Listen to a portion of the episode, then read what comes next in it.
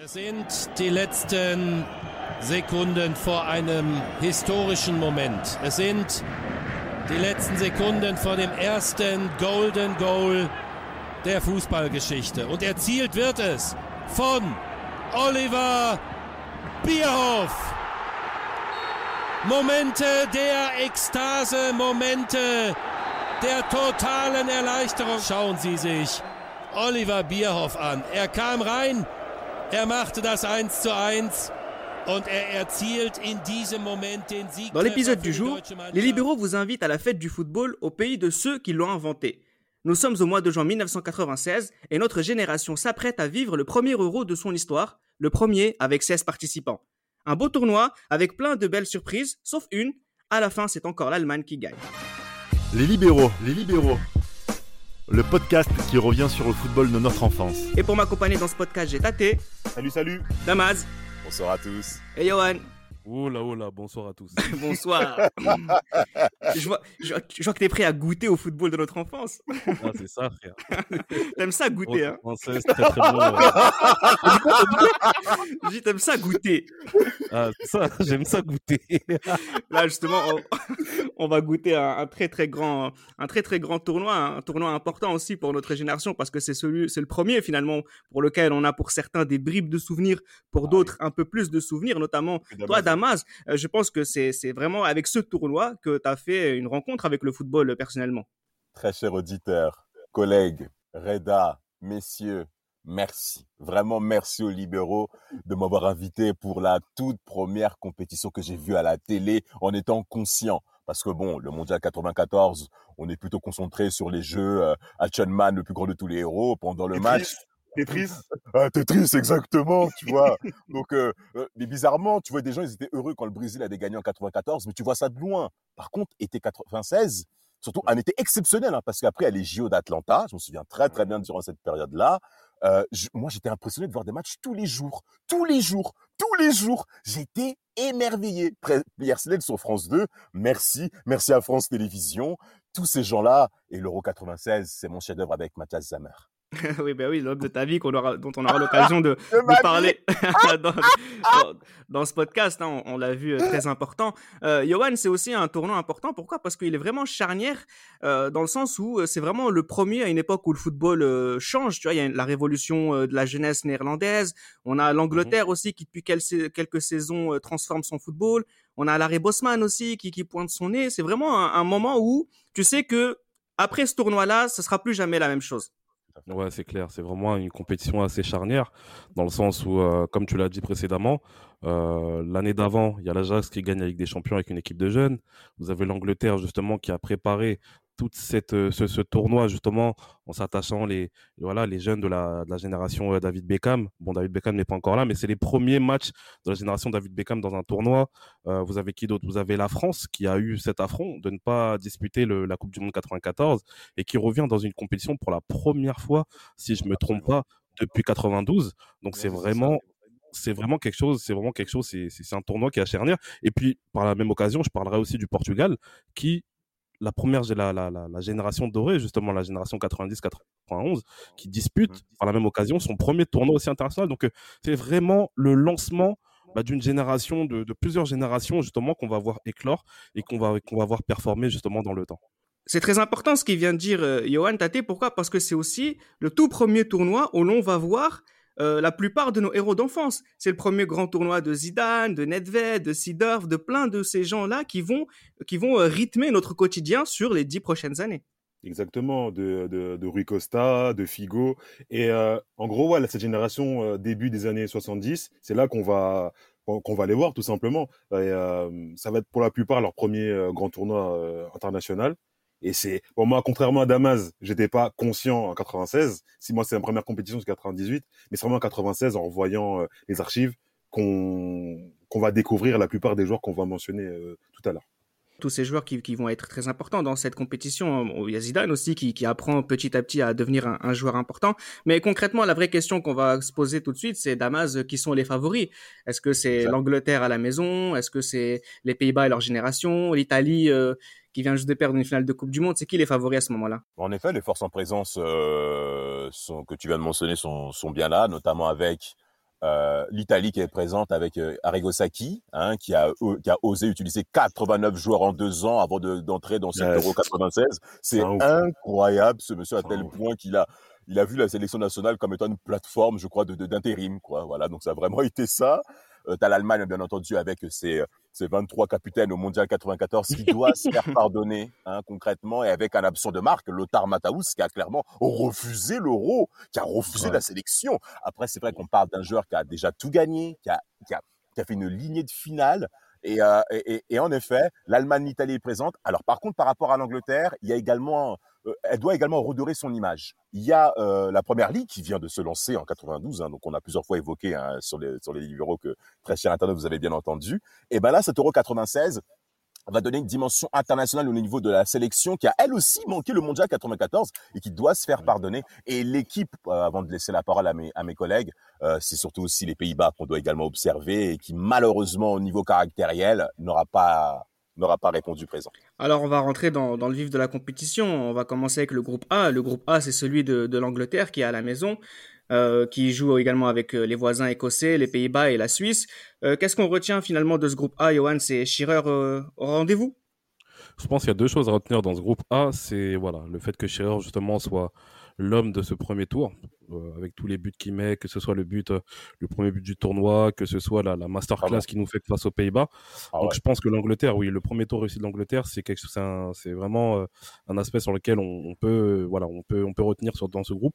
Et bien sûr, la, dé, la, la déception néerlandaise la déception néerlandaise parce que les Pays-Bas justement comme je vous l'ai dit venaient euh, venaient d'être bien représentés en coupe de en Ligue des Champions euh, lors de la saison 94-95 avec l'Ajax qui gagne contre le Grand Milan AC mais voilà on entend qu'il y a des problèmes en interne justement avec des problèmes liés au racisme on peut appeler ça comme ça euh, des problèmes liés au racisme. Donc euh, le groupe est le groupe implose totalement, bien qu'ils gagnent justement le, le, le, le, premier match face à leur premier match. Euh, il me semble c'était contre contre la Turquie. Donc voilà, c'est vraiment c'est vraiment le, le, non contre l'Écosse autant pour moi. 0-0 0-0 contre l'Écosse. 0-0. Je sais qu'il gagne non contre la Suisse autant pour moi. Il gagne contre la Suisse. Non, même Bergkamp même Bergkamp met un, un, très beau but. Et voilà, c'est à ce moment-là justement que on entend voilà qu'il y a ces, ces problèmes là. Mais pour finir, dans ce groupe A, ce qu'il faut retenir aussi, c'est le but magnifique de Paul Gascoigne face à l'Écosse. Eh oui, oui, parce que entre Shearer qui marque à tous les tours, Damas et Paul Gascoigne qui euh, qui met ce but sublime, on a l'impression que effectivement euh, l'Angleterre est sûre d'elle, elle est à la maison, c'est pour elle ce tournoi quelle ambiance lorsque Paul Gascoigne marque ce but à Wembley, parce que tous les matchs des Anglais sont bien entendu situés à Wembley, hein, le stade emblématique où 30 ans plus tôt, ils auront volé le monde. Mais là, cette fois-ci, les Anglais veulent oh. montrer qu'ils sont Oh non, s'il te plaît, Tate, je t'en prie. En tout cas, le but de Gascoigne est, est, est, est d'une beauté incroyable. Il, il, a même, il, en plus, il a même clashé euh, euh, tu fais, tu, fais, tu fais référence au but de, de Geoff Hurt euh, en finale? Bah bien sûr, on sait oh. très bien que c'est un but elle est, elle, elle est rentrée, elle est rentrée. C'est un but mussolinien. L'Angleterre ne peut pas perdre à domicile.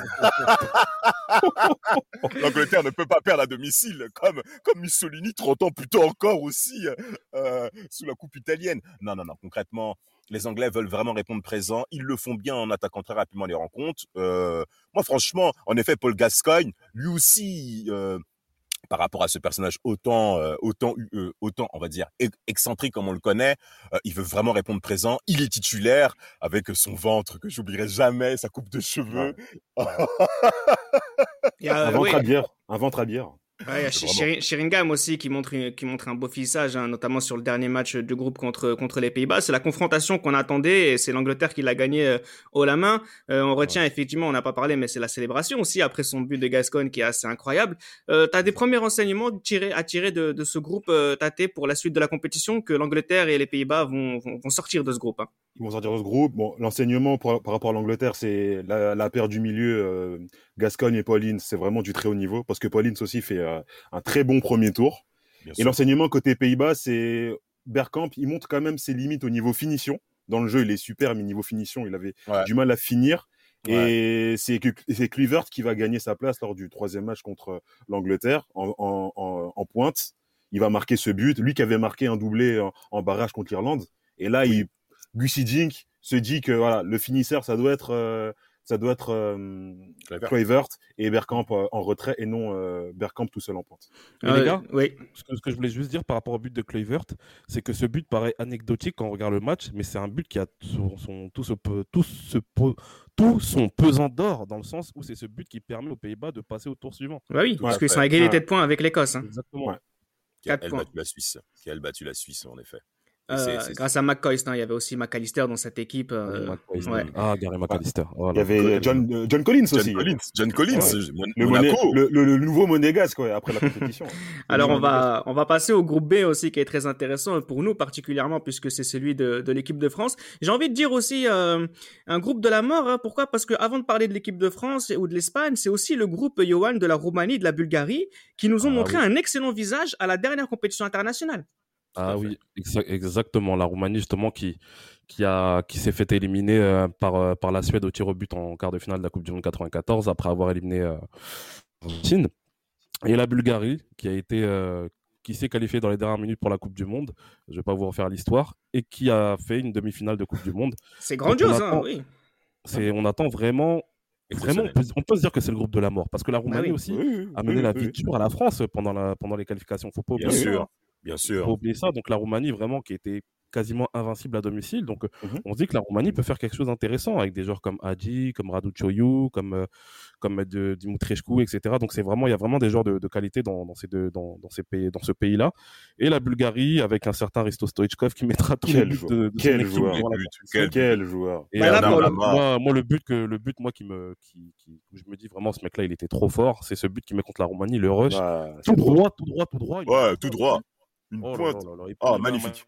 aussi contre contre la France. Et dès Ouais. les premiers instants, en plus du match hein, contre la Muni, et contre la Roumanie, pardon, il y a le coup franc aussi contre contre la France sur le dernier sur le dernier match. Euh, il y a oui et puis ce qui est intéressant aussi euh, avec la France, Tate, c'est que c'est bah, les débuts en compétition officielle de la génération Jacquet. Et génération Jacquet, et, euh, qui, euh, qui, dans la continuité de ce match euh, contre la Roumanie, euh, gagnait 3-1. Et là, clairement, cette équipe montre vraiment une maîtrise défensive, montre vraiment son, euh, ce, ce fameux 4-3-2-1 avec Absolument. Zidane, Djorkaeff en animation et Dugarry en pointe, qui va marquer son, qui va marquer le premier but contre la Roumanie. Et De c'est la vraiment tête, ce- de la tête, de la tête, spécialité. hein. Exactement. Et c'est de- et c'est ce, et ce socle-là qui va, donc on va le savoir, qui va perpétuer jusqu'en 98. Et la France, vraiment, les trois matchs de la France, hormis euh, l'erreur de Deschamps contre euh, contre L'Espagne. euh, contre l'Espagne, mais bon, c'était par rapport au brouhaha du stade, il n'avait pas entendu euh, Lizarazu qui lui dit laisse, laisse, je l'ai. Sinon, ils font pratiquement un sans faute, hein, la France. La France fait un sans faute et maîtrise son sujet euh, les trois matchs. hein, Ah, notamment le but de Djorkaeff hein, qui est sublime, Damas. Absolument, absolument. techniquement De manière, parlant. Le Mm. contrôle, le De contrôle. toute manière, mais le contrôle qui fait même le tir extérieur pied droit, c'est, Ah. c'est, qui marque comme ça aujourd'hui? Qui marque comme ça? Concrète- concrètement, pour moi, Djorkaeff hein, a été, pour moi, le meilleur français offensif de cet Euro 96. Rien Mm, à dire mm. là-dessus. Les prises d'intention, euh, quand on observe les résumés des, des, des rencontres. Et en plus de ça, euh, c'est quand même bien par rapport à la France, parce que c'est encourageant. Il faut quand même mentionner d'où vient la France après le traumatisme qui a eu lieu euh, de, de l'absence euh, de, de l'équipe de France au Mondial 94. Euh, Jacquet reprend l'équipe, une victoire très encourageante face à l'Italie, euh, but de Djorkaeff encore une fois à Naples, et qui lance en effet cette génération pour euh, l'épopée, bien entendu, 98 qu'on va connaître après. Et l'Euro 96 est véritablement fédérateur par rapport à l'assise défensive, comme tu l'as dit, Tate, avec euh, ce quatuor à la- à l'arrière, pardon, de Saï, Blanc, Lizarazu et Thuram. Euh, dernier point un peu à mentionner par rapport à... Oui, Tate, vas-y. Ouais, attention, le, euh, Thuram et Lizarazu ne commencent pas la compétition. C'est Oui, et, et, et Angloma. Et il faut rappeler, il faut aussi rappeler que Cantona et Ginola n'étaient pas là. Il faut, c'est très important de le dire. Mais, c'est- mais, mais justement, euh, si, si Reda le permettra, on parlera également des absents, parce qu'il y en a quand même certains qui se sont absentés, et, et Arrigo Sacchi, encore une fois, est dans le coup. Euh, mais, mais, mais, mais vraiment, c'est ça. hein. Eric Dimeco perd sa place pendant l'Euro 96. hein. Non, mais c'est ça, c'est ça qui est très important euh, pour l'équipe de France dans cette compétition, et c'est ce qu'on disait tout à l'heure quand on a parlé de tournoi euh, charnière dans ce que va créer le football dans les prochaines années, c'est qu'à l'image de l'équipe de France, on a des entités qui vont s'en aller, et à la, à la Cantona, etc. Et puis il y a des nouvelles personnes qui vont prendre le relais, et on va continuer à avoir ce débat tout à l'heure, hein, notamment sur une des séances des tirs au but que la France devra faire, qui va, qui va aussi changer la donne pour notamment un des joueurs. Euh, pour passer euh, le- dans le dernier match, hein, on a Laurent Blanc qui a failli mettre un doublé de la tête. hein, et il y a Loco aussi qui marque un joli but avec un très beau crochet euh, contre euh, contre les, les Bulgares. hein. On va Ah, passer euh, on va passer donc au groupe C, un groupe aussi qui est très intéressant parce que c'est le groupe hein, de l'Allemagne hein, qui, comme toujours, paraît facile, notamment sur ce premier match contre la République tchèque. Hein, on, va, on va se rendre compte que ce match-là n'est pas anodin. Et puis c'est aussi une Italie qui rentre bien dans sa compétition, ouais, et qui va finir par nous décevoir. C'est ça, exactement. L'Italie, euh, qui, par Pierluigi Casiraghi, mais, euh, mène, euh, gagne 2-1 face à la Russie. Donc, on se dit que concrètement, après ces deux matchs, après le premier match de l'Allemagne face à la Tchéquie et le premier match de l'Italie face à la Russie, on se dit qu'on a déjà l'identité des deux équipes qui vont se qualifier pour le prochain tour. Mmh Vraiment, on se dit ça. Mais il y a ce match à Liverpool où l'Italie rate complètement son début de match et il y a Pavel Nedved qui ouvre le score euh, d'une très belle manière, un, but, euh, un but, on va dire un vrai but d'attaquant, hein, un but de, numéro 9. Mmh, mmh, mmh. Deuxième poteau. Et puis il y a, voilà, il y a, il y a Enrico Chiesa qui, qui, égalise, et puis il y a Radek Bejbel sur un, sur un centre en retrait justement qui, bah, voilà, qui exécute Peruzzi. Peruzzi qui joue sa, sa première compétition. Hein. Euh, ce qu'il faut pas oublier, c'est qu'à cette époque-là en Italie, il y a pas mal de gardiens de, de grande qualité. donc, euh, donc voilà, donc Peruzzi qui, bah voilà, qui, qui, qui se fait exécuter par Bejbel on attend, on attend une réaction de la part de l'Italie. Et là, on voit que la République tchèque euh, gagne 2-1. Et là, on se dit que l'Italie, concrètement, est dans la merde, dans le sens où il joue l'Allemagne lors du, lors du dernier match. Après, l'Allemagne qui gagne son match, 3, qui gagne 3-0 face à, face à la Russie, avec un but magnifique de Klinsmann, l'extérieur oh C'est incroyable. Quel but, mais quel but de Klinsmann. Mais quel joueur. Euh, franchement.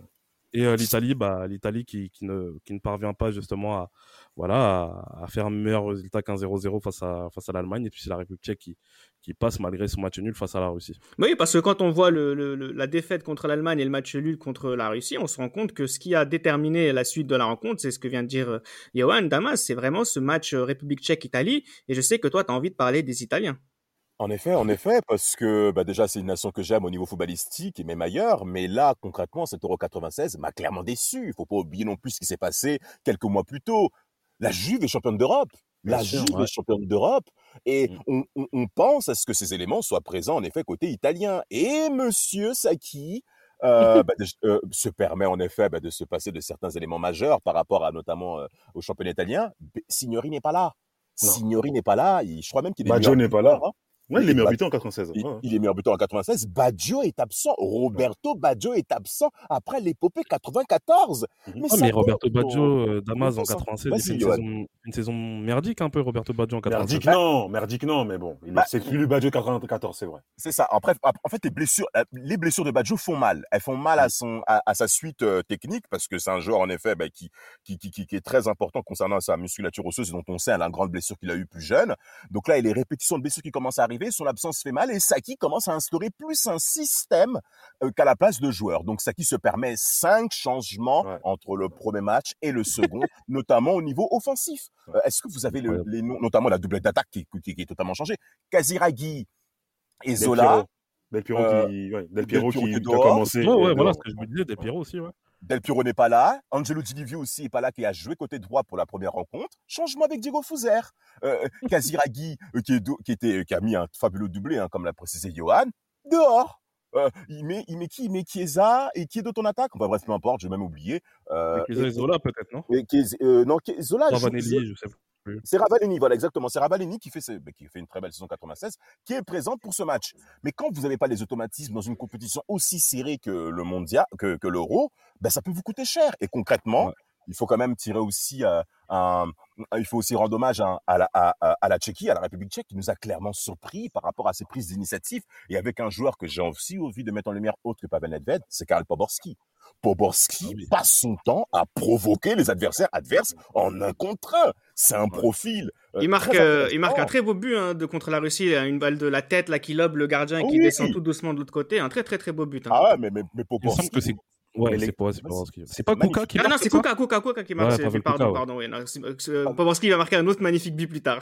Ouais, ah, exactement. En effet. Mais en tout cas, pour terminer ce chapitre-là, l'Italie se tire elle seule une balle dans le pied. Elle se tire elle seule une balle dans le pied. Arrigo Sacchi refuse d'écouter. Il applique ce qui lui, ce qui, ce qui, ce qui lui chante. Et malheureusement, ben, euh, pourtant, tout a été fait pour que l'Italie euh, et l'Allemagne passent. Hein. On affronte les deux équipes les plus faibles qui sortent. Ouais, voilà. Dernier match contre eux. Franchement. Et là, ils passent à côté. Quoi. Ouais, ils finissent vraiment- troisième. Alors là aussi, ils sont même, le même nombre de points que la République tchèque, hein, 4 points, mais bon, ça va pas suffire. Les, les Italiens Non. passent à la trappe alors que leur football non, est, non. est au sommet. C'est assez euh, dramatique. C'est pas un échec italien, c'est un échec de Saki. On va passer au, on va passer au groupe, euh, au dernier groupe, hein, le groupe D, celui du Portugal, de la Croatie, du Danemark et, et de la Turquie. Euh, c'est peut-être le plus ouvert, hein, Tate. Ouais, c'est le plus ouvert avec un favori qui est le Danemark. Le champion titre. Champion en titre, hein, qui est clairement favori euh, pour euh, être leader de, de cette. ils sont même tête de série euh, de ce Bien groupe. sûr. Ouais. Et Bien sûr. malheureusement, les Lars Lorsen, les Henrik euh, Larsson, Lorsen, pardon, et les. Lars euh, Olsen, ben ils ont 4 ans de plus qu'en 92 et, et ça se ressent et ça se ressent au niveau au niveau euh, du terrain. Ça commence ça commence plutôt pas mal contre le Portugal, Mhm. sauf que le problème c'est que le Portugais euh, collectivement était meilleur, mais ils avaient Ah pas ouais. de finisseur malheureusement et ils Ah, vont ouais, ils vont même le payer plus tard. Et malheureusement, Pauletta n'était pas encore prêt. Hein.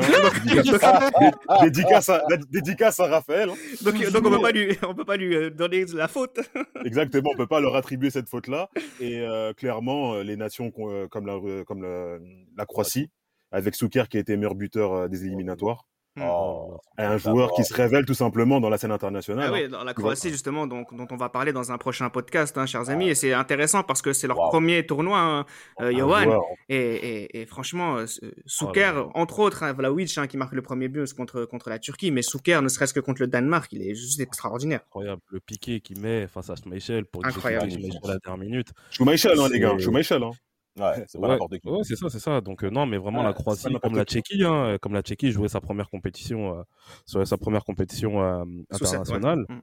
Et, euh, et pour le coup, euh, on est agréablement surpris de cette équipe, même si on sait que la plupart des joueurs de cette équipe jouent dans des bons clubs européens, soit des grands clubs. Oui. D'abord Souker Donetski. qui, euh, qui me semble après cette compétition-là signera au Real Madrid. Ivoirial. Euh, Il est déjà à Séville à la base, hein, déjà. hein. Il est déjà à Séville. Comment? déjà.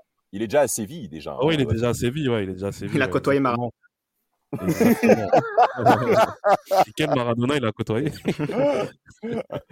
Mais oui, Maradona non, avec l'amour de la euh, farine, Croatie- C'est un autre sujet, ça aussi. vraiment l'équipe qui, qui est vraiment l'équipe voilà que, que tout le monde que tout le monde adore déjà leur maillot qui, qui est magnifique Mm. et puis euh, voilà c'est vraiment on est tout le monde est quand même content de voir la Croatie euh, passer le tour euh, suivant Mais qu'est-ce qui s'est passé avec le Danemark du coup, Damas? Moi, j'impute souvent aussi cette, enfin, j'impute ce, ce, ce groupe aussi à- au gardien de but. hein. Sur les trois buts, par exemple, croate, il est, il est trois fois fautif quasiment. Mais il est, il est trop fois fautif, en fait. Alors, Peter Schmeichel, messieurs, s'il vous plaît, euh, si vous permettez, Schmeichel est un gardien d'un très très haut niveau quand il est présent, quand il répond présent. Il n'y a pas de problème. Il a une présence physique impressionnante, hein, d'ailleurs, en parlant de ça. Ouais. On va dire qu'il est, est volage. Mais il est volage parce qu'il il se permet de faire des sorties qui sont Ah, des fois scandaleuses. Ah, Alors. Avant ce but contre ouais. Schmeichel, mais avant ce but même de Davor Schuker, euh, oui, il vole, bon, plus tu as raison. Avant ce but-là de, de, de Davor Schuker, il y a une action que Davor Schuker fait. Il fait un contrôle porte-manteau, il se retourne et il fait une- un tir lob de pratiquement de la ligne médiane parce que Schmeichel était trop avancé. C'était cadré, c'était exceptionnel. Franchement, je vous invite à revoir cette action de Davor Schuker qui nous a clairement impressionné durant tout, euh, de- durant tout cet euro. Et, euh, et en plus de ça, Schmeichel, vraiment, il est passé au ras du, du- de la honte, de l'humiliation. Il se permet même de féliciter Davor Schuker pour cette action. En plus, il le fait un signe de point. Mais par contre, pour revenir par rapport au Danemark, ça manque clairement de créativité. On a été déçus par rapport à l'animation offensive danoise, qui pourtant a les frères Laudrup qui sont présents. Ah, Euh, Michael est là. Michael est là, Brian Laudrup est là, on a sur le fond Un de peu, l'attaque. un peu, un peu cuit, Michael. Hein. Mais, mais, mais oui, Tate, c'est même pas un peu. Tu sens que physiquement, il est venu avec, euh, pas, pas Ah, avec les meilleures conditions nécessaires. Et ça se ressent dans le jeu danois. Ça manque de variété. cela, Damas, en 92 le Danemark ne joue pas un beau football Bah, bien 92 ils sûr. juste une équipe hyper solide défensivement ils ont réussi à bien à bien voilà à bien jouer le Profiter. jouer le jeu et puis aussi il faut pas oublier qu'ils ont pas mal bénéficié de, de la règle encore qui était euh, en vigueur en- à l'Euro 92 où euh, on passe en retrait sur le gardien le gardien a le droit de prendre la main Ah, non, c'est vrai, non, mais c'est vrai, non, mais c'est vrai. hein. C'est ces vrai. détails là Non, Oh c'est là vrai, vrai. des techniques raphaéliennes, franchement. Mais ça,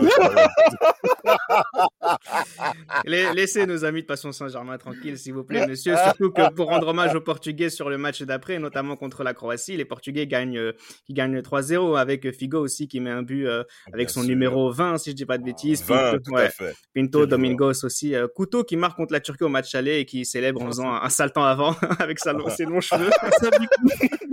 Un match très important, un match très important pour Bah les oui, oui, puisque ça leur permet de finir premier, loin devant, entre guillemets, avec un point d'avance sur la Croatie. Et les Turcs, bah, qui sont venus faire, euh, qui sont venus faire, bon, bah, c'est pas les Turcs de 2002, Johan, mais bon, c'est pas, on va pas leur en vouloir. Tout le monde a pris des points contre eux. Ils ont marqué euh, aucun but aussi, hein, donc c'est, voilà, c'est vraiment, euh, c'est vraiment ce passage. Et donc, ce qui fait que nous, on va passer maintenant du côté des quarts de finale. Euh, on, va par- on va commencer par le tableau final euh, numéro 1, celui de, de l'Angleterre, hein, qui, va être, euh, qui va finir par être éliminé après deux séances de tir au but. Je vais assez rapidement, mais c'est pour vous permettre aussi de parler des deux matchs et pour essayer de voir qu'est-ce qui en ressort. Euh, Damas, l'Espagne, c'était déjà plus ou moins compliqué. On sentait l'Angleterre, euh, euh, voilà, euh, favori par rapport à ce qu'ils nous avaient montré sur, euh, sur la- leur phase de groupe. Euh, les tirs au but, ça s'est bien passé parce que tous les joueurs ont, ont- ont- marqué et puis finalement, euh, ils tombent contre, contre les Allemands. Et ça, il y a que toi qui sais bien nous le présenter. Les Anglais contre les Allemands, bah, ça marche jamais. Aïe, aïe, aïe, aïe, aïe, aïe, aïe, aïe, aïe, aïe. Alors, avant de, avant de parler de ces quarts de finale, si vous le permettez, non mais Tate, s'il te plaît, encore une fois, Euh, les Espagnols passent, passent, passent, peuvent avoir de, de gros regrets. Hein. Bien sûr, bien sûr. peuvent avoir de gros regrets par, par rapport aux occasions qu'ils ont eues, le but refusé, bien entendu. Et je le répète, Tate, on est en Angleterre. Donc, si on est en Angleterre, le pays hôte, ben, battre l'équipe haute, euh, c'est un écart. Ça demande un état d'esprit supérieur que seuls les Italiens ont eu à l'Euro 80, euh, au Mondial euh, 2006, bien entendu. Euh, et, et- et les Espagnols peuvent avoir de gros regrets sur cette rencontre. Ico, je suis désolé. Euh. Oh non, non, non. Les Anglais auraient pu sortir.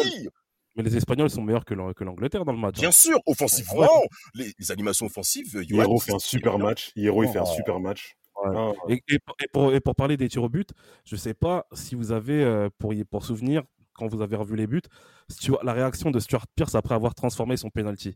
Vous avez vu comment il gueule, le Soulagement. mec il est tout rouge. Soulagement. Pourquoi soulagement Parce Mais que soulagement. en 1990, face à l'Allemagne en demi-finale, c'est lui qui rate son lui. premier penalty. Et c'est ça qui permet justement à l'Allemagne d'avoir un ascendant psychologique. Donc c'était le petit clin d'œil pour Stuart Pierce. à ce niveau-là. Et ce qui est, non, mais ce qui est aussi euh, triste, entre guillemets, Tate, c'est que Hierro fait un très bon match. C'est c'est lui qui rate le premier tir au espagnol. Ouais, il tape la barre. C'est bien ça, il tape la barre. hein. C'est ça, Et, c'est ça. et euh, ouais, ouais, il fait malheureusement, il, il fait un super match. Et bah, après, c'est l'Espagne de Clemente. Hein. C'est c'est la défense, c'est la rigueur. Et malheureusement, devant, ils ils avaient pas attaque. Ah, ils pas cet attaquant de de de, Finisseur. pouvoir. Ils avaient, pas- ils avaient ni Raoul ni Morientes. Ah, ni mais ils avaient Afonso que t'aimes bien. Ouais, Afonso. On l'a vu à Marseille, hein, franchement. Ah, mais il était cuit, Tate, il était cuit. c'est un joueur, euh, c'est un joueur moyen, c'est un joueur moyen. Il a juste des jeux c'est tout. C'est un joueur moyen. Ouais, franchement, vraiment. Merci, Johan. franchement, franchement, à Marseille, même Bakayoko, il m'a fait plus d'effet que lui. hein. Oh, le C'est dire, hein. c'est dire. Non, c'est mais dire. par, par contre, par contre, contre les Allemands, moi, il y a Schirer aussi qui marque son, qui marque le premier but dès la troisième minute. On se dit que finalement, l'Espagne, c'est un accident, Johan. Ouais, c'est clair, franchement, mais je sais pas. On en avait discuté la dernière fois lorsqu'on a fait l'épisode sur, euh, sur la décennie anglaise de 94 à, à, 2000, à 2000. euh, Enfin, c'est pas une décennie, mais bon, de 94 à 2009, je crois. On avait fait un, un épisode sur ça où on parlait justement de l'ambiance qu'il y avait avant le match. Mais c'est Incroyable. Le, le stade de Wembley, il est archi bruyant avant le match. C'est un truc de fou malade. Alors, imaginez quand Shearer ouvre le score, vous vous, rappelez de Oh l'explosion qu'il y a euh, à Wembley. C'est incroyable. La terre, elle tremble, etc. Moi, j'ai vu ça en direct. J'ai vu ça en direct. Mais bien Bordel. sûr, je m'en souviendrai toute ma vie. Mais, mais, Oh mais même, mais même l'hymne national. Même l'hymne Ouais. national contre les, contre les Espagnols, on s'entendait plus. Le mais, oh là là là là. Franchement, regardez Mais- match-là en direct. En Waouh. fait, regardez les... eh, franchement, les 16 premières minutes, quand vous devez, quand, quand Oui. vous avez dû regarder ça en direct, ça devait être incroyable. Mais- ça mais- devait mais- être incroyable. Non, mais, parce que- non, mais au-delà de ça, moi, ce qui me, enfin, c'est avec euh, la perspective hein, qui me, qui me frappe le plus. J'aimerais qu'on fasse un focus Shearer, même si on a fait un podcast sur lui, hein, Tate. C'est juste pour dire que on est en 96, ça fait trois saisons d'affilée qu'il finit la saison avec plus de 30 buts. Il a été champion l'année passée avec un club, on va dire, qui n'était pas du tout prévu pour être champion. Shearer, à titre personnel, franchement, ça veut dire qu'il a, il, il a atteint un statut. C'est voilà, c'est c'est peut-être le meilleur du, enfin c'est le meilleur du monde. Je dis souvent ça dans les podcasts, mais ce que je veux dire, c'est que vraiment, il a tout ce qu'il faut pour être le meilleur du monde à son poste à ce moment-là. Bah, à ce moment, il y pense avait qu'en même... 96, excuse-moi, je pense qu'en 96, euh, Alan Shearer est le meilleur attaquant du monde. Oh. Concrètement. Tu mets qui devant ça 96, t'es- Alan Shearer mets est qui le meilleur attaquant du Eh, monde. c'est que Klinsmann, Klinsmann, c'est Klinsmann le meilleur de- du monde. Mais Klinsmann, il- mais, mais Klinsmann en championnat, il est pourri. Il est Mais, pourri en championnat. mais- Non, non, et, et- et en coupe UFA, et en coupe UFA Coupe voilà, c'est Ah, ça. bah Coupe voilà. Non mais Non, mais Non, au-delà de ça, juste pour parler de, pour parler de Shearer, voilà, c'est vrai qu'il a un statut particulier. Il a aussi une responsabilité particulière. Et quand on voit ce premier groupe et quand on voit le premier but qu'il met ici, bah, il est à la hauteur de cette responsabilité. Ah, totalement. Bien sûr. Bien sûr. Et en plus, on a douté de lui avant la, avant la compétition parce qu'il avait fait 18 mois sans marquer en sélection. On se disait que Ah. c'était un attaquant qui était bon que pour euh, marquer dans le championnat anglais. Et là, euh, en 96, à l'Euro, il, il a prouvé le contraire. Il a marqué ses 5 buts, meilleur buteur de l'Euro, et il a prouvé vraiment qu'il pouvait faire partie de la classe que Johan prétend qu'il était.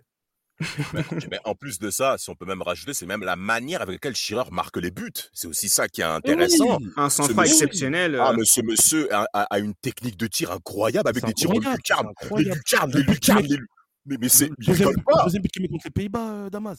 Oui! Extérieur. vu, t'as vu le cas trop de souris, mais le but? Non, mais c'est trop! C'est Ah, trop! vraiment. mais vraiment, franchement, il- a- ça- il a, ça il a un peu, m'énerve. il a un peu surfait Schirrer, mais je suis d'accord avec vous un peu quand même. Alors, non. on va juste pour. euh, on voit, on voit les Allemands euh, marquer, euh, réussir tous leurs tirs au but, hein, et les Anglais aussi. C'est Gareth Southgate, qui va, qui va rater le dernier, mais sinon, euh, ils avaient gardé la même, les mêmes tireurs hein, que, que pour le match euh, précédent, les Anglais avec Shearer en premier, Platt, Pierce, Gascoigne aussi qui met le sien. Mhm. Mais voilà, euh, les Allemands, les Allemands tous tiré euh, parfaitement bien. On va passer à l'autre côté euh, du tableau, hein, celui qui celui de, de l'équipe de France. Qui est pas beau. Hein, qui est pas beau, les Français qui vont jouer contre Ah. les Pays-Bas et les Français qui vont euh, perdre contre la République tchèque euh, au tir au but. Euh, là aussi, hein, c'est, c'est, ça, ça marque, c'est pas beau, hein, la France, hein, ce- contre les Pays-Bas notamment. Enfin, les deux Ah. matchs hein, qu'ils vont jouer, ils sont Oh, pas beaux, Yohan. Hein. Enfin, pas Ouais, beau, mais on va dire que c'est pas la folie, quoi. Ah, c'est pas beau, frère. faut, pas, faut pas avoir peur de dire les choses. C'est pas beau. Alors, C'est pas beau. Franchement, le match France-Pays-Bas, il est, il est horrible. Vas-y, Damas, je te laisse, je te laisse embrayer. Merci, merci, Johan. Alors, il est pas beau, c'est vrai, mais il y a un homme quand même qui nous a déçus, c'est Zinedine Zidane, qui C'est pas- concrètement, mais- oui, faut pas avoir peur de le dire. Il fait pas un Bien bon sûr. euro non plus. Mais bien sûr. Après, c'est vrai. Il fait pas là, un bon- Ah. Ah, oui, Tate, vas-y. Bon, fini, t'as fini, après, je finis, fini, fini, fini. Ouais, laissez-vous finir, s'il vous plaît. Voilà, on va se laisser terminer. Euh, que, euh, en fait, les Français jouent- défendent très bien. Ils défendent haut, ils défendent dur. Et une protection, pas de problème. Maintenant, l'animation offensive laisse à désirer. Et les personnes qu'on met en première ligne de compte, moi pour ma part, bon, Patrice Loco est intéressant, il n'y a pas de problème. Mais concrètement, il n'a pas le niveau pour ce genre de rencontre. Ça s'est vu, c'était un petit peu trop pour lui, le pauvre. Alors, il est déjà concentré sur les fêtes parisiennes en boîte de nuit, que Jaffen Doram m'a plusieurs fois dire. Eh ben, ça va se retrouver sur le terrain dans les matchs pareils. Euh, le seul, la personne qui m'intéresse vraiment par rapport au match français éliminatoire, c'est Yuri Djorkaeff. Les prises d'initiative qu'a Djorkaeff, que ce soit contre la République tchèque, il met une reprise de volet pied gauche. Mais, Tape la barre un moment. Tape la mais, il tape la Ouais, barre. il Oui, ça se euh, joue sous la barre. ouais. Exact, ça se joue d'un rien. Djorkaeff est d'une instinctivité et d'une et d'une faculté à faire des passes avec une pleine spontanéité qui, qui sont mais qui sont à montrer à tout le monde et que malheureusement les, euh, les joueurs français ne regardent plus aujourd'hui. Et, et concrètement, moi Zidane, je le redis, non. Hmm. Alors, Non. non, mais pas je, vais, je- je vais laisser juste t'interpréter, après je te donne la parole tout de suite, mais il faut bien aussi, moi c'est ce qui est important pour moi, mais on va dire que je défends toujours Zidane, mais ce qui est important, Johan, hein, ce qui est important aussi dans cette compétition, c'est vraiment que voilà, c'est Zidane qui, qui, qui, qui, qui, qui est confronté finalement à une première responsabilité avec l'équipe de France, celle Ouais, de mener le jeu. Et donc forcément, voilà, est-ce qu'il est à la hauteur de ce statut-là? On va dire que c'est pas parfait, mais il montre aussi des Non. éléments qui vont permettre à Aimé Jacquet, Tate, de confirmer ce rôle pour Zidane pour la suite. Bien sûr, bien sûr. Ouais, mais bien sûr, parce que déjà, bon, il faut savoir aussi pourquoi il, est- il était en dedans avant la compétition. C'est parce qu'il a eu son accident de voiture Mhm. qui a failli lui coûter Aussi. la vie. Premièrement, il y a ça. Et deuxièmement, je suis, ok, Zidane ne fait pas un bon euro, on est d'accord. Mais par contre, contre les Pays-Bas, il est pas, il est pas mauvais. Il est bon contre les Pays-Bas. C'est le seul non. match, c'est Oh, le il seul match où il est bon. Bon, c'est le seul match où il est, il est pas mal, Johan. Franchement. Non, non, il Sur- est pas mal, Il surtout donne, il donne, il donne un ballon de but à Djorkaeff, il aurait pu me convertir. Il tape un coup franc qui, qui a ras de passer euh, dans la lucarne de Van der Sar. Alors, Il fait pas un mauvais match, il fait un match on, on plutôt va correct. dire, bon, on va dire Tate, il est à l'image de, de, de ce qu'il est aujourd'hui en tant que coach. Il fait parfois des bons trucs. Non, on va pas, on va pas continuer à gratuit, Ne répondez pas. On va pas, on va Ça, c'est pas toi, prendre. ça, ça, c'est toi qui le dis. Mais non, après oui, contre, contre les Républiques tchèques, il est vraiment en dessous. Mais contre les Pays-Bas, je suis désolé, il est plutôt bon contre les Pays-Bas. Alors que ce soit contre la République tchèque ou contre les Pays-Bas, ce qui est important aussi, pareil, c'est donc c'est les deux fois ça se joue au tir au but et les deux fois on a la France qui a exactement la même configuration avec Zidane qui systématiquement tire en premier et Blanc qui systématiquement euh, tire en cinquième avec Djorkaeff, Lizarazu et Guérin qui aussi tirent dans le même ordre. Donc euh, dans l'esprit de Jacquet comme dans l'esprit de toute l'équipe de France, les tireurs étaient tous euh, les mêmes. Euh, ce qui est intéressant aussi avec la République tchèque. euh, la République tchèque, hein, ils battent les Portugais, Damas, donc c'est déjà aussi une très très bonne, euh, très très bonne performance, hein, parce que finalement ça nous explique que c'est pas par miracle ou par la défaite de ah, l'Italie que les que, les Tchèques se sont qualifiés. Et puis ils enchaînent avec euh, cette victoire contre l'équipe de France au tir au but, avec le raté de, de Pedros. Reda, quand tu as 8 ans et que tu vois la République tchèque, tu te dis ça vient d'où? Il faut qu'on parle un petit peu de cet euro 96 dans sa globalité. L'Europe était en pleine explosion. L'Europe changeait au niveau de sa carte. Je vous rappelle que l'URSS, euh, euh, les blocs se sont s'est dissous avec l'apparition d'anciennes républiques soviétiques, d'accord? Et euh, bien la Yougoslavie aussi, il faut le dire. Et la Yougoslavie, bien sûr, voilà, merci. Tito, Tito, après la mort de Tito. Ouais. Non. en tout cas, c'est pas la meilleure période de l'histoire de la Yougoslavie. Hein. Ah non, ah non. Pas du tout, ils sont en pleine guerre années 90. Il y a des gens qui meurent. Hein. non, mais, non, mais les Tchèques, non, mais les... non, mais les Tchèques, les Tchèques, il faut dire aussi que les Tchèques, c'est, il y a le Slavia Prague qui fait demi-finale en Coupe UEFA contre Bordeaux. Bien sûr, bien sûr. Les, les Poborski, les Smisser, ils viennent de là-bas. Et tu as aussi le, le Spartak qui fait huitième de Coupe UEFA toujours. Ah non, mais c'est une excellente génération. Ouais, c'est une excellente génération. Tout à fait. Alors, pour terminer mon petit point par rapport au Tchèques, par rapport à ce match en quart de finale, les Portugais peuvent avoir d'énormes regrets, car ils avaient la maîtrise technique de la rencontre. Les, les combinaisons Rui Costa, Figo, on commençait déjà à voir ça. Oceano aussi, en tant que milieu défensif, qui fait certaines percussions. Mais c'est offensivement, Joao Pinto et Sapinto, ben, qui ont manqué cette finition, justement, qui va même suivre le Portugais durant toutes les années 2000, hein, qu'on connaît. On évitera de rentrer dans ces détails. Non, mais il y avait Boletta, il y avait Boletta. Attention à ce que tu dis. non, mais, mais quel but mais 7 euros nous prouve, ça, 7 euros nous prouve qu'en aucun cas, Paoletta est responsable des échecs portugais par la suite. Figo coupable et responsable. Oh là là là là. Mais non, je rigole. Mais Poborski, au-delà du but. oh, quel but, quel but. Mais, quel but. Parce que Nedved n'est pas là. Hein. Il n'est pas présent pour cette rencontre à Nedved. Hein. Je crois qu'il est suspendu, par, rapport à, par, rapport à, ce match-là. Et pour changer. Ah, oh, Ouh là là. 2003, 2003, Crawford. Et, et, en Angleterre, comme par hasard en Angleterre. Comme par hasard. Comme par hasard en Angleterre. Et Poborski fait un match contre les Portugais. Au-delà du but exceptionnel qu'il va faire dès le début de la deuxième mi-temps, il va sans cesse provoquer les Portugais balle au pied. C'est important de voir ce type de, ce type de joueur parce qu'on a affaire à quelqu'un, parce que les, les Tchèques se sont reconduits dans les 30 à 40 derniers mètres en hein, première mi-temps. Hein. Ils ne voyaient pas le jour. Mais dès qu'il y avait le ballon, Poborski gagne au moins 20 mètres. Et c'est énorme dans une rencontre pour tenir. Et bravo Tchèques d'avoir tenu et d'être passé en demi-finale. Et, et, nous, Français, on a été clairement surpris parce qu'on ne s'attendait pas à ça. Et Bernard Lama, oh, c'est vrai, qu'il n'était pas très à l'aise dans la séance de tir au but. Mais ce qui, moi, ce qui m'intéresse aussi, juste Johan, pour quelques instants, c'est que toujours dans cette idée de créer une génération particulière, et je sais plus, il y a ce documentaire, je crois que c'est dans les yeux, dans les bleus, hein, le deuxième, je crois, si je dis pas de bêtises, où euh, justement ils expliquent euh, que euh, bah, Pedro s'est grillé en équipe de France après avoir raté ce tir au but. C'est pour ça que j'aimerais insister là-dessus. L'équipe de France de France 98, c'est vraiment façonné sur ce tournoi. Ça a été primordial. Incroyable.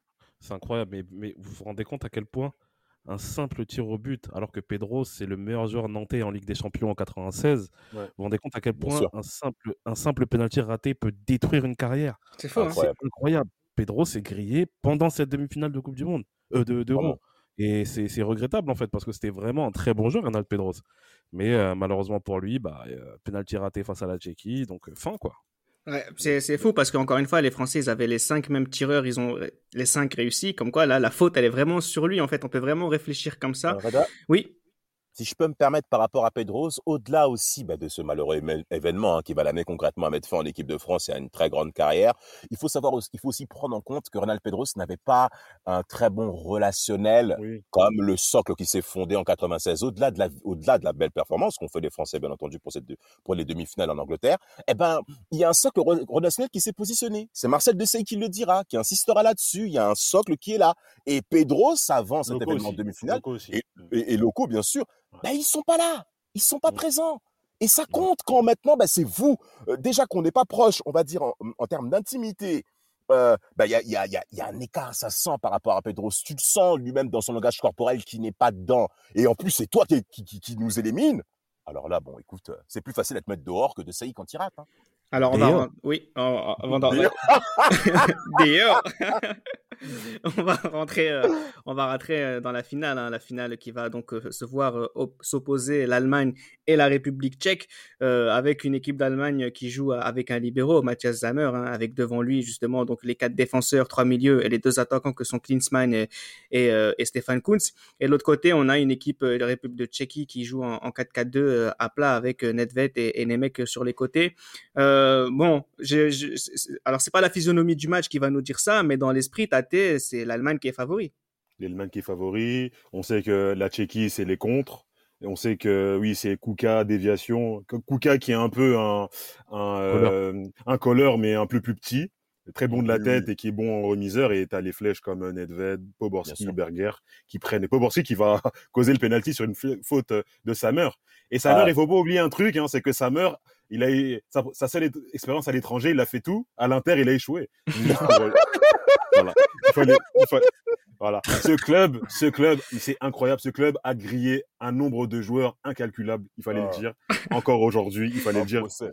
C'est incroyable. Vous savez très bien que les libéraux sont une plateforme complètement libre quand il s'agit de dire du mal de l'Inter. Donc, messieurs, ne vous, ne vous en excusez pas. Alors, juste, euh, justement, pour, juste pour euh, laisser parler hein, le, fan numéro un de Mathias Zammer, il n'y a pas penalty d'Amazon. C'est en dehors de la surface de réparation, ce tac.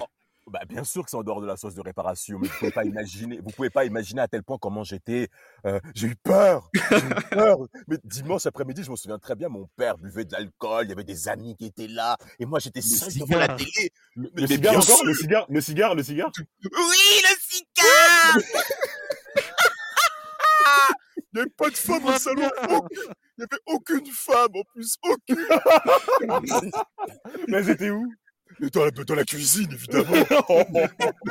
mais, mais, eh, eh, eh, en, 2021, on peut pas dire des trucs comme ça. Non, non, non, mais moi, je te parle de 96, Staté. D'accord, d'accord. C'est des machistes. Faut pas avoir peur de le dire, ces gens-là. Et, et, et, cette finale, je l'ai regardée avec une telle attention. Et moi, ce qui m'avait impressionné en parlant de Mathias Zamer, c'était son calme c'était sa sérénité. Et pour la première fois, j'avais vu Zamer en train de oh, est-ce que je est-ce que je vais est-ce que je vais est-ce que je vais faire chuter l'Allemagne? Bien penalty. Patrick Berger va marquer. Patrick Berger va marquer euh, et ça se joue à rien parce qu'il y a euh, Kopke euh, sous les aisselles, sous les aisselles, vraiment sous les aisselles de Kopke et, et là on se dit la République tchèque va être championne d'Europe? Un pays de euh, ex-URSS va être euh, démocratie populaire? on se dit, mais qu'est-ce, que, qu'est-ce qui se passe?